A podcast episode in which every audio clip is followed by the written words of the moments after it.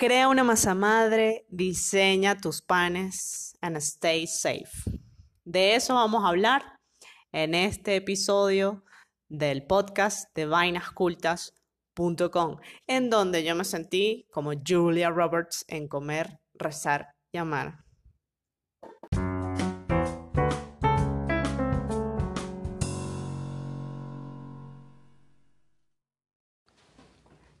Primero vamos a hacer un café antes de empezar a darle porque ya llevamos unas semanas en cuarentena, nos estamos viendo, esto y lo otro. Esto es como volver a montar bicicleta, muchachos. Café y empezamos con esto. Café en mano. Café en mano, cuarentena andando. Pat se puso delineador. Y hoy vamos a hablar de pan, de diseño, sobre todo de masa madre. ¿A qué viene el caso que tú te pusiste delineador? Bueno, porque hay que maquillarse estando en cuarentena. Exacto. Vamos a retomar este podcast finalmente. Em, y hablaremos sobre la masa madre y ahorita que tenemos tiempo y luego que tendremos también más tiempo porque las cosas van a variar indiscutiblemente.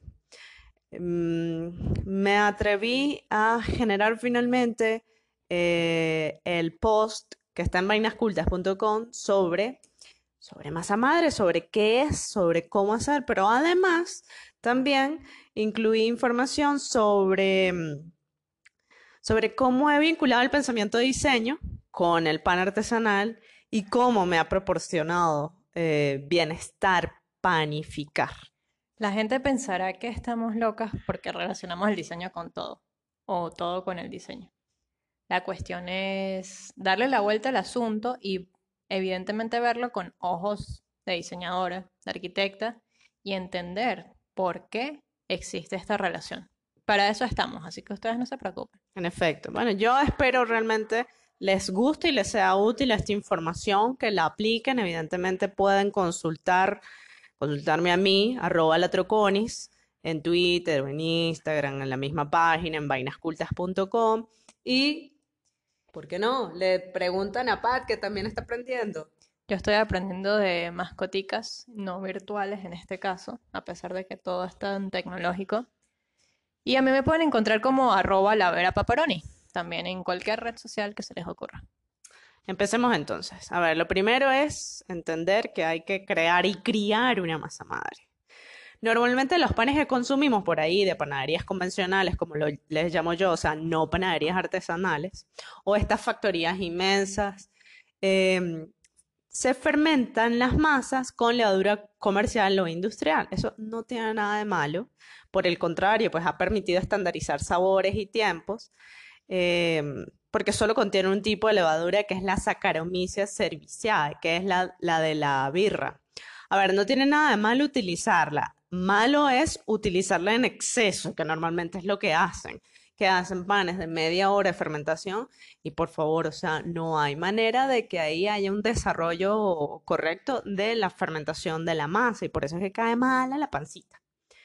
Por el contrario, está la masa madre, que es un fermento natural, es una mezcla de harina y agua, básicamente, en donde las bacterias y las levaduras presentes generan la fermentación espontánea de las masas. O sea, por eso es que tiene vida la, señorita. burbujea. Se caracteriza por darle a los panes un toque agrio, por eso que se le llama sourdough. Tiene mejores propiedades organolépticas, nutricionales, funcionales y tecnológicas. Y eso ustedes los pueden encontrar eh, buscando bibliografía al respecto o recursos web o en el mismo post de vainascultas.com está la información puntual, o sea, hay un link sobre eso. Y bueno, lo beneficioso además de la masa madre en términos también de producción es que es un conservante natural, tú no necesitas meterle más cosas a esa, masa, a esa masa. Ha sido usada desde tiempos remotos, pero así, uh, pero es que ahora está de moda de nuevo. Y bueno, porque eh, está en la palestra la movida del pan artesanal. Para engancharlos un poquito más, em, a mí me pasaba, o me sigue pasando incluso, que cuando consumo pan de levadura mm, industrial, eh, me cae muy mal. Pan ahorita panadería, más bien. pan de Porque panadería. tú puedes hacer ese pan con levadura comercial o industrial, pero poquita y no te va a caer mal, Pat. Ese es el Bueno, claro, tema. porque lo voy a, seguramente lo voy a dejar el tiempo necesario. Pero ahora el pan de, sí, de panadería de, de calle, de comercial, Mm. me cae muy mal a la panza, me duele, se me, me infla. Y seguramente a muchos también les pasa. Incluso he conocido varias personas que me dicen, no, pero es que no me gusta el pan o lo estoy evitando porque me cae mal. Señores, no es culpa del pan, de verdad que el pan es amor, ¿no? De verdad, no le echen la culpa al pan, échenle la culpa a la levadura. ¿A quién lo hizo? ¿A quién lo hizo? O sea, desconfíen de la fermentación a 45 minutos, desconfíen enormemente, además que no vas a ver a nada. Confíen en aquellas fermentaciones largas y la masa madre permite generar esas, esas eh, fermentaciones de horas, 6, 8, 12 horas. No sacrifiquen el pan, sacrifiquen un poco el tiempo, pero no el pan. Exacto, practiquen la paciencia. A ver, cada masa madre es única, tiene personalidad propia. Es un mundito diverso que se crea por la actividad bacteriológica de la harina y el agua, en el que interviene el entorno, la manipulación, y por eso es tan camaleónica. O sea, no es lo mismo que yo haga una masa madre, inclusive con los mismos ingredientes, en un lugar más seco que 200 metros más arriba. En la, en la ciudad de Mérida, en la que estamos en este momento, solamente ir de una casa a otra, la, la, mm, eh, la masa madre se comporta completamente diferente. Y es que además Mérida es una ciudad empinada, o sea, va de norte a sur como un hilito a lo Chile. Y mm, cada, digamos, cada, cada sector de la ciudad es un piso térmico súper distinto. Exacto. Estamos nosotros al sur en este momento y mm, bueno, aquí la masa madre de verdad que va en, en comparación al clima que hace, va muy, muy rápido. Al sur de la ciudad, que en realidad es el oeste. O sea, aquí las cosas son diferentes. Por donde se oculta el sol. Exacto.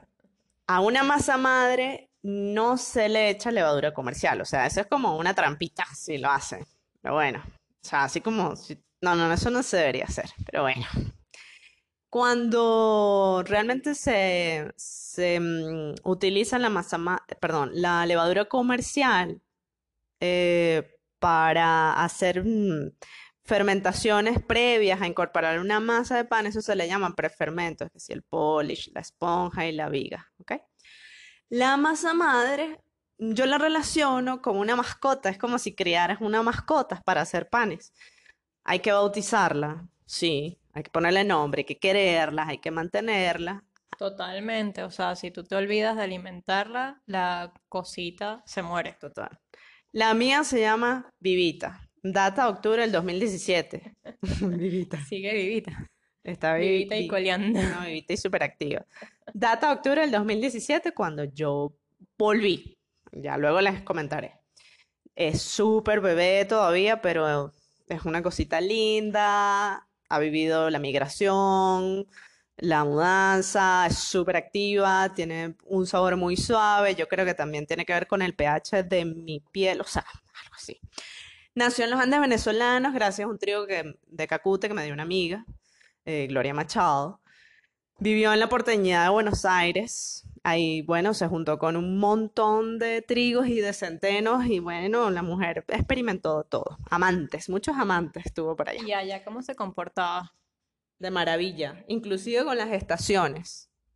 Ok, pero cuando hacía, mm, cuan- cuando era verano, tú tenías que controlarla, ¿no? Meterla en el refrigerador, en la nevera, sí, la controlaba, Y porque si cuando no, era, y cuando era invierno, la ponía al lado de la computadora para que le diera Ok. calorcito. Ajá, ahora se encuentra, pues, mm, de nuevo en, en Mérida, en Venezuela. Se juntó con Harina de los Nevados, le quedó de maravilla y bueno, tiene en mente recorrer otros lados. Vamos a ver. Yo me siento así como si traficara masa madre. Hay gente que no ha podido, pero yo sí. O sea, yo me fui con mi perro, con mi masa madre, o sea, con un montón de te cosas fuiste mías. con tus hijos, punto. Exacto. A ver, sigamos con esto. ¿Cómo hacer una masa madre? Ya más o menos lo entienden. Y si no, ya saben, pregunten. ¿Cómo hacer una masa madre? Mira, a ver, como es un ser vivo, necesita ser gestada con amor, cuidada con constancia y alimentada sin falta. Por favor, estas tres cosas. Así habrá masa madre per secula seculorum. Esta mascota probeta se fecunda mezclando harina y agua con un, en un buen frasco de vidrio, porque así se le ve su actividad, y como en unos cinco días aproximadamente nace. Cinco días si tú tienes un, un clima adecuado para la panificación, que es entre 22 a 24 grados centígrados. Por favor, de verdad, el, el frasco de vidrio es importante porque así ustedes ven todo el crecimiento y la gestación de esta, de esta mascotica. Es hermosa. Yo intenté hacerlo en algún momento Y y por impaciente no te dio. Ay, tienes que volver a hacerlo. Hay un montón de modos para hacer masa madre. Un montón. Hay un montón de proporciones y de ingredientes a incluir, además de las esenciales, que son harina y agua. Eso sí, no puede variar. El modo que yo aplico es la sencillez en pasta, porque yo prefiero controlar una mínima cantidad de variables y que de lo sencillo se puedan obtener excelentes resultados. Pero para eso es fundamental, primero, una buena, no buena, buenísima materia prima. Los sabores y aromas más gustosos en la masa madre se obtienen con harina de trigo integral o también eh, puede ser las de centeno.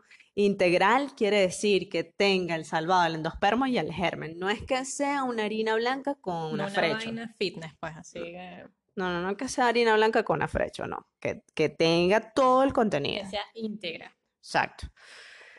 Íntegra como nosotras. Exacto. O sea, somos sabrosas. Se necesita una temperatura agradable, no, tipo. que nos prueben. ¿Qué propuesta? ¿Qué- temperatura. Ajá, ¿qué propuesta? Se necesita una temperatura agradable, 22 a 24 grados centígrados. Si se vive en lugares con estaciones, se pone la masa en un, la masa madre en un rincón que permita tener un ambiente ideal para panificar. O sea, ustedes buscan ese rinconcito o lo La arman. computadora, lo eh, hace. incluso dentro del horno, ¿no? Pudiese ser. Sí, también. O encima Se del, hace- de la hace una cocina. camarita de fermentación, algo, algo, algo se les va a ocurrir. Algo van a encontrar. El proceso es sumamente sencillo, pero van a requerir constancia, atención y paciencia. Estas tres cosas las vamos a poder tener en cuarentena y de ahora en adelante porque todo va a variar. Sobre todo paciencia. Si No, ustedes son impacientes en la cocina como yo, olvídalo. olvídense. No, hay que tener paciencia. Pero yo creo que los libras somos impacientes. Pues los sagitarios también, pero con el pan no. No basta con hacer el primer paso y no fijarse más nunca en la masa madre. A ver, que es una vida, es una crianza que apenas empieza al juntar harina y agua. Recordad que estoy usando la metáfora de que es una mascota. Opatia. Ay, a ver, ahora sí, vamos con, con los pasos para hacer la masa madre. El primer día ustedes lo que deben hacer es mezclar un tanto de harina y de agua en las mismas proporciones. Yo establezco unos 30 gramos de cada uno, que más o menos vendría siendo, a ver, 30 gramos de harina, yo lo tengo aquí por aquí anotado. Cuatro cucharadas. Si no tiene una balanza, que es lo que a mí me pasa, que yo tenía antes balanzas y ahora no tengo balanzas, sino... Que tienes actitud. Sí, exacto. Ímpetu. Si no tienen balanzas, por favor, tengan al menos actitud, porque Ok, entonces 30 gramos de harina, que son cuatro cucharadas de, mm, de De harina, harina. evidentemente. Y 30 gramos de agua, que es aproximadamente dos cucharadas. La relación es así, en, en cucharadas, como el doble de harina en cucharadas que de agua. Pero es la misma, la misma el mismo El peso. mismo peso, el mismo peso. Ese es el día uno. Se mezcla, se reposa tapada, no herméticamente porque tiene que respirar, ¿ok? Y bueno, al día siguiente la chequean y le incorporan 15 gramos de harina y 15 gramos de agua. Se remueve y se eh, deja reposar y así al día 3, Es decir, o sea, después del día uno, solamente dos cucharadas de agua y una de harina. Perdón, ¿dos cucharadas de agua y una harina? No, al revés. Dos. Dos de harina. O sea, siempre va a haber más harina que agua. No, a ver. A- Vamos a ponerlo claro. En, en peso va a ser igual. Estamos haciendo una masa madre 100%, quiere decir, mismo peso harina, mismo peso agua. Pero si no tenemos balanza, ¿Qué es lo que que es lo suele que suele ocurrir, si van a utilizar cucharadas, Si van a colocar dos cucharadas de harina, colocan una sola de agua. Y ahí van a tener, digamos, una proporción casi igual. O sea, yo no les puedo decir que es idéntica, pero está ahí. Entendido, profe. Ajá, bueno. Ok, ya lo sabemos. El día 2 le ponemos el 3 y el 4. Am, aproximadamente son 5 días, pero puede ser que esté bien activa y ya en el tercer o cuarto, cua- cuarto día esté lista. A ver, a medida de que pasan los días se alimenta la mezcla y va aumentando su volumen, porque la fermentación genera gases, se echa peitos. Si el día 4 la Porque masa... está vivita. Sí, si el día 4, es que es una bebé, tú sabes, cuando le dan así, Sí, ajá. la alimentas y hay que sacarle los gases. Si el día 4 la masa tiene burbujas, ha crecido al doble y tiene un olor, olor ligeramente ácido como a yogur, fruta madura, cerveza, Cerveza uf, incluso. no, es buenísimo. Es un indicativo de que ya está lista y puede ser usada para hacer pan. Ojo que al principio, si ustedes no están acostumbrados a estos olores Les puede pegar. pseudo fuertes, van a decir, no, esto está de piche, pues. Pero no, pero no es, es que es así, punto. Por el contrario, si la masa madre no ha crecido tanto, entonces bueno, habrá que alimentarla de nuevo en el día 5, darle una palmadita, a ver, vamos que sí se puede, vamos que sí se puede, hay que decirle eso. Chequé a ver si es que no le pusieron nombre y seguramente la niña está pidiendo. Exacto. Lo pueden hacer de trigo, de centeno, e incluso yo he hecho masa madre sin gluten, de trigo sarraceno, de arroz, lo mismo. Lo mismo, solo varías el cereal, incluso puedes hacer mezcla de cereales, como guste. En vez de agua se le puede poner algún zumo, algún jugo de algo, preferiblemente no ácido, o quizás un suero de yogur. Bueno, Masa madre sin tac. bueno, inventar, inventar. Una vez que se tiene la madre- masa madre bautizada, cosa que bien lo dijiste tú, Pat, eh, es menester hacer pan con cierta periodicidad. O sea, tú no vas a tener ahí tu masa madre y ahora qué hago, bueno, pues pan, por lo menos una vez a la semana. Y se van a, se van a decir, o sea, Viviana está loca, ¿cómo vamos a hacer pan una vez a la semana? Pues sí, una vez a la semana y eso le va a hacer bien, bien a la panza, bien al bolsillo, bien al corazón, bien a la paciencia, bien a todo, bien al amor. Yo la alimento con harina, siempre, de trigo, de centeno, con agua en iguales proporciones, cada vez que deseo hacer pan. Dejo una parte en el frasco para reproducirla de nuevo. No es que me voy a comer toda la masa madre en un pan y otra vez volver a hacerla. No, por eso es que hay masa madres que datan desde el año de Cristo. Ni tampoco le tengan miedo a todas las a la- toda la cantidad de masa madre que le pongan, ¿no? Exacto, Con un exacto. poquito que dejen este.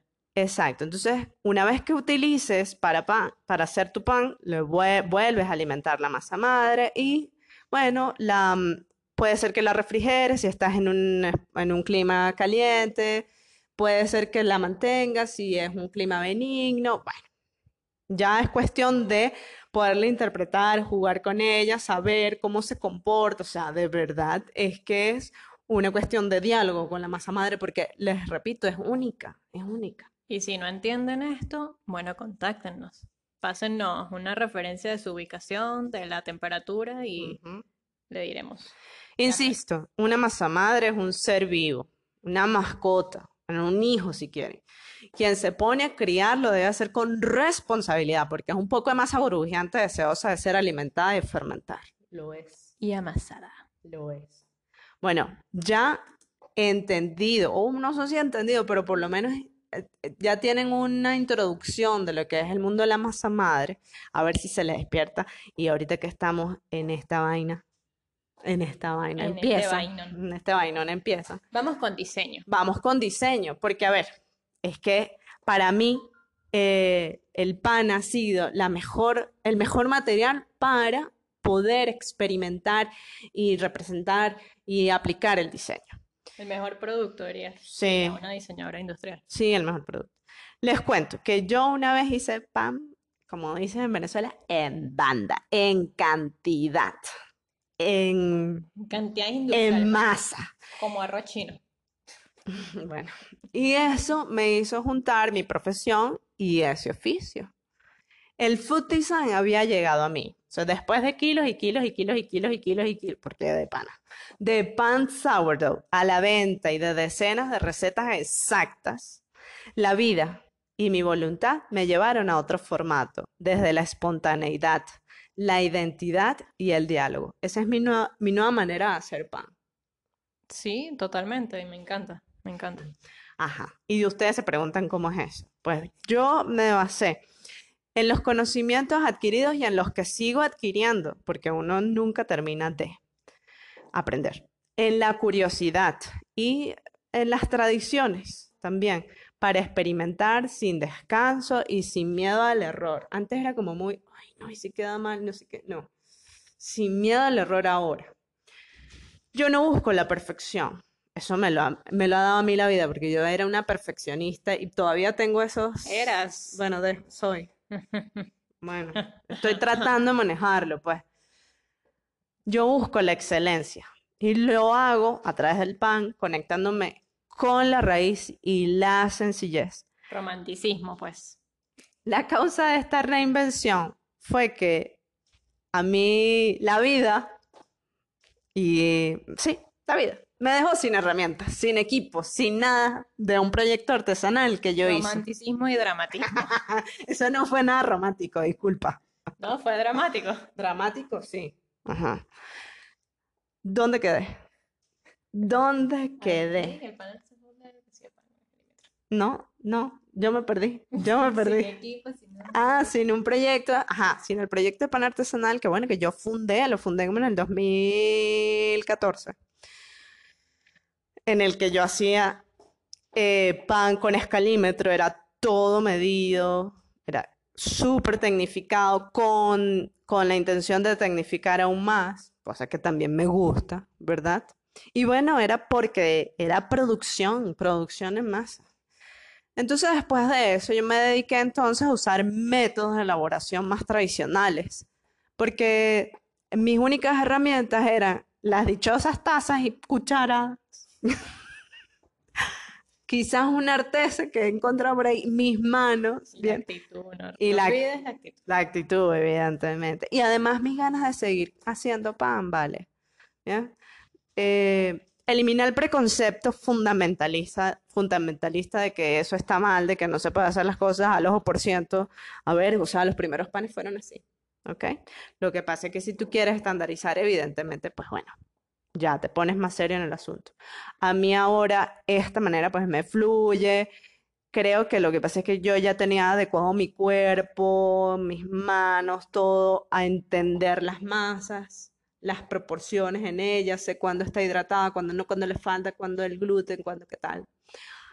A partir de ahí, entonces sí, cuando ya experimento con esta cuestión de espontaneidad y tal, ahí sí estandarizo en una aplicación y paso lo espontáneo y lo espontáneo de los experimentos a proporciones en porcentajes, a receta panadera, y así no pierdo como ningún, ah, serendipity, ¿sabes? Ay, bueno, Mira, entonces si alguien quiere ahorita empezar a hacer pan, ¿tú le recomiendas que siga la receta paso a paso, que estandarice todo o que se deje llevar?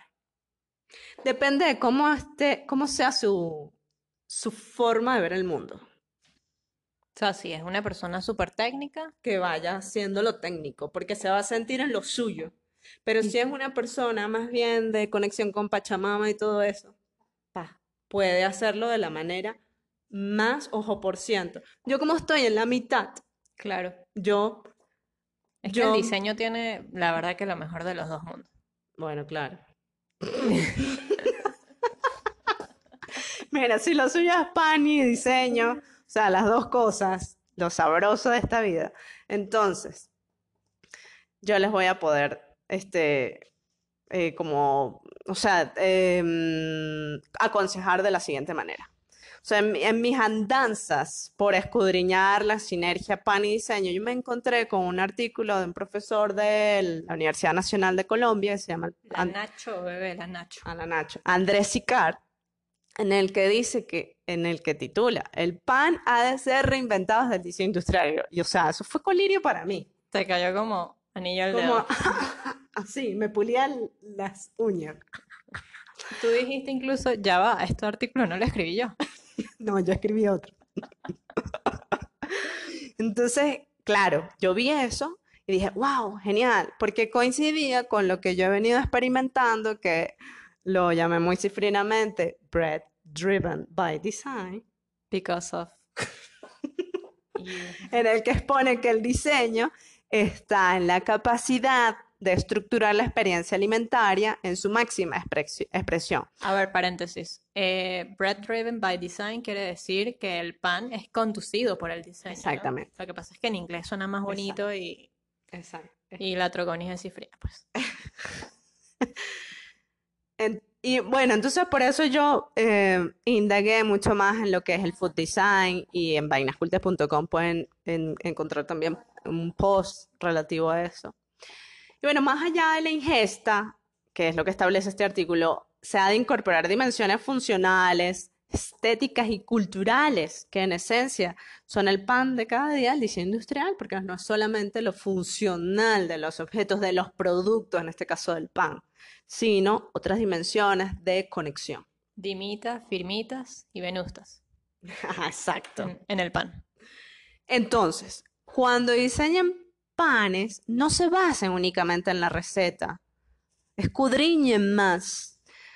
Vayan, y si de verdad lo que quieren es juntar el diseño con el pan, vayan a, los atributos del design thinking, que sería deseables. Hagan panes que sean deseables, que sean factibles y viables. Eso, eso los hará memorables. Y yo particularmente puedo decirles que no es que yo he hecho mucho pan en mi vida, pues apenas tengo cuatro años conociendo a Viv y de alguna u otra manera siempre he visto cómo los hace, eh, cómo alimenta su masa madre.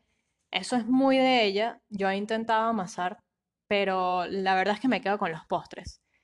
Pero a diferencia de los postres, el pan tiene algo muy bonito. No es que el postre, no es que los postres no lo tengan, pero el postre es como demasiado exacto. O sea, si tú te pasas de un gramo de mantequilla o si te falta, ya ese postre no quedó igual. El pan lo puede, puede ser exacto, pero a lo mejor no, te, no se va a echar a perder. Exacto, el pan Sí, si no sale de una manera, un sale de otra. Sí, exacto. O sea, hay un cambio de, Mm, de ingredientes, de, de cantidades. exacto. Y bueno, como el pan te permite ser dócil en cuanto a errores, metidas de patas y cagadas. A mí me ha permitido estar bien, estar en iniciar un proceso de recuperación, de bienestar. O sea, el pan no te va a enjuiciar, pues. No. Miren, yo escribo este post en el 2020, lo escribí eh, para vainascultas.com. Estamos en plena pandemia del coronavirus y bueno, se imaginarán ra- la razón de que en el título aparezca la palabra stay safe. Está más que comprobado que las circunstancias actuales desestabilizan el mundo y nuestros entornos, de manera que creo indispensable que nos conectemos con actividades que brinden bienestar por nuestra salud mental. Una de ellas, en mi caso, y espero que así sea en muchos de ustedes, ha sido hacer pan. Por eso les comparto mi manera de hacer masa madre, de hacer pan, a ver si se animan a llenar la casa de- del mejor olor que hay. Eso dicen las encuestas, además. Para mí, Bueno, el pan ha sido sumamente vivencial. O sea, la herencia obradora de, mis abuel- de mi bisabuela, ella cultivaba trigo y luego hacía su pan con eso. Eh, mis recorridos por panaderías, porque a mí me encantaba. Aquí esta, aquí la otra, ¿no? Mis andanzas por la producción en masa, en masa y con masa madre. Mi conexión con la gente a través del paladar y la comunicación, eso me permitió el proyecto que hice la aplicación del diseño en el mundo del pan, el lamparazo de perder mi, mi proyecto de pan artesanal, yo opté por alejarme del egocentrismo insano, prefería mi salud mental y mi reencuentro sanador con el pan. O sea, a mí eso me permitió respirar. Y finalmente, pues ya no querer sacrificar ni una amiga más, más nunca. yo les digo algo. En este particular, sean como Biff. Si ustedes terminan, acaban, finiquitan, eliminan, cancelan algo de su vida porque no les está fluyendo, porque es insano, no sacrifiquen em, ese valor agregado que les ha dado, les ha dejado esa relación o esa circunstancia o esa situación por ejemplo, en este caso es el pan, o sea, el pan no tuvo la culpa ni la tendrá. No sacrifiquen eso, porque mucha gente dice, ay, yo no voy a volver a beber agua porque, sabes, no sé quiéncito bebía agua. No voy a volver a viajar porque yo viajaba con no sé quiéncito. No, mis hijos, no se hagan ese daño. O sea, de verdad que las cosas, los productos, el diseño. No se sacrifica lo bueno por experiencias ingratas. Cuando volví a hacer pan, yo no fui muy expresiva, o sea, yo tuve un proceso muy, muy íntimo, casi tímido, en casa, muchísimo tiempo en casa, quizás más. cuarentena, pues sí, quizás, quizás esta cuarentena la llevo suave por eso. Yo lo hice a finales del 2017, cuando la vida, cuando le di vida a mi masa madre, con la receta que les comenté. Y desde ese momento mi cometido es hacer pan del bueno, o sea, el pan que te dé que te dé amor, el que está ahí en la casa, pues. Pan saludable, el pan que dé bienestar. Yo estoy en eso y en eso quiero seguir. Ahora, después de haber fundado y gestionado lo que en su momento, durante los tres primeros años, fue pan comido, ya eso sigue, pero no tiene nada que ver conmigo. Yo lo hice desde el diseño en sus primeros años. Eh, me permitió vincular mi carrera ¿verdad? Con este oficio tan bonito. Hay quienes me preguntan si volveré a hacer, si volveré al pan. Y hay quienes además me animan a desarrollar otra propuesta de pan artesanal. ¿Y cómo no? O sea, ¿cómo no si una vez que hace pan, pases pan no dejas de hacerlo? Todas estas. Yo soy diseñadora de producto. Yo, de momento, estoy manejando meterme y estructurar en mi mente y en materia de pan, que eh, tiene como intención, eh, evidentemente, tomar al pan como el, como el producto insignia de este proyecto, pero desde otra perspectiva, desde otra perspectiva. Porque el diseño además lo que te permite es generar diferenciación. Y lo que yo quiero con el proyecto que vaya bien a hacer del pan es que el diseño sea pilar, que sea así. Que sea así, amén. Amén. Beef. Por aquí estamos súper ansiosos. De comer pan. De comer pan. De oler ese bakery. Y sobre todo de, ver qué va a pasar con ese proyecto tuyo que se llama Materia de Pan. Que Todavía está en hashtags. Eh, me pueden encontrar ahí en el Instagram o en el Pinterest. Sí, por ahí pueden ver este, como los destellos de eso que pudiese ser materia de pan, si se va a llamar materia de pan. Ah, yo creo que sí, es un nombre muy bonito, además que envuelve muchas cosas, ya tú las explicarás en tu momento. Sí. Eh, a mí me agrada por lo que significa y por lo que va haciendo. Y bueno, lo que te digo, estamos muy ansiosos por acá, mi barriguita, mi corazón y yo, de ver qué, va, qué vamos a encontrar en este proyecto y sobre todo ¿En bueno, qué nos va a alimentar? De momento lo que más me agrada es que Luca, mi perro, ya está comiendo de mi pan y él es un necio con el pan. Y yo siempre dije, cuando Luca coma pan, entonces seré exitosa, seré, porque ya ahora es cuestión de una sola persona. O seremos los que se me vayan a unir a este. Tienes que ponerle mucha mantequilla. Exacto. bueno, hasta aquí este episodio. Por favor, vayan a buscar el frasco, la harina integral y el agua, el agua filtrada, y hacer su masa madre. Ya saben, yo soy Biff, arroba la troconis. Me pueden conseguir por Twitter, por Instagram, por, por vainascultas.com. Pregunten lo que quieran. ¿Y vos? Y a mí me pueden conseguir como arroba la vera paparoni y nos estamos escuchando en un próximo episodio del podcast de Vainas Cultas. Chao, que estén bien. Quédense en su casa mientras todo esto pasa. Stay safe. Chao.